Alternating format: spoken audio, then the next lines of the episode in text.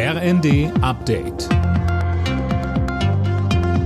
Stündlich neu. Auf den Punkt informiert. Ich bin Mia Hin. Guten Abend. Erneuter Kahlschlag bei der seit Jahren angeschlagenen Warenhauskette Galeria Karstadt Kaufhof. Über 50 Häuser werden geschlossen, teilte der Konzern heute mit. Demnach sind über 4300 Beschäftigte betroffen. Die Häuser sollen in zwei Wellen dicht gemacht werden. Die ersten 21 schon im Sommer.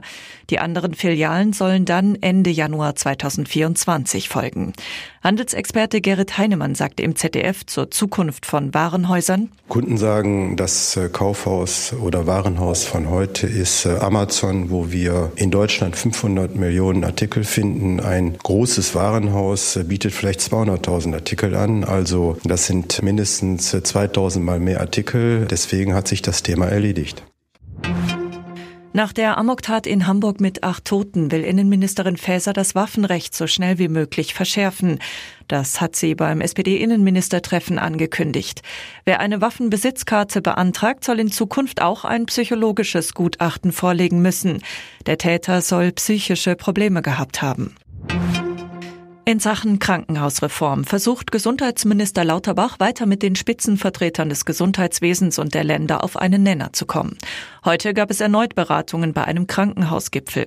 Gerald Gass, Chef der Deutschen Krankenhausgesellschaft, sagte, dass die Kliniken dramatisch unterfinanziert sind. Und weiter? Unser Problem sind die über viele, viele Jahre fehlenden Investitionsmittel der Länder, die verhindert haben, dass wir in einer modernen Infrastruktur personalschonend mit attraktiven Arbeitsplätzen arbeiten, die da verhindert haben, dass es in der Vergangenheit zu Fusionen gekommen ist, zu Standortveränderungen gekommen ist. Das sind unsere Probleme. Nach dem Oscar-Triumph von Im Westen nichts Neues hat Kanzler Scholz den Filmemachern gratuliert. Darauf könne man zu Recht stolz sein, schrieb er auf Twitter. Der Film zeige gerade in dieser schwierigen Zeit unmissverständlich, wie furchtbar und unmenschlich Krieg ist. Alle Nachrichten auf rnd.de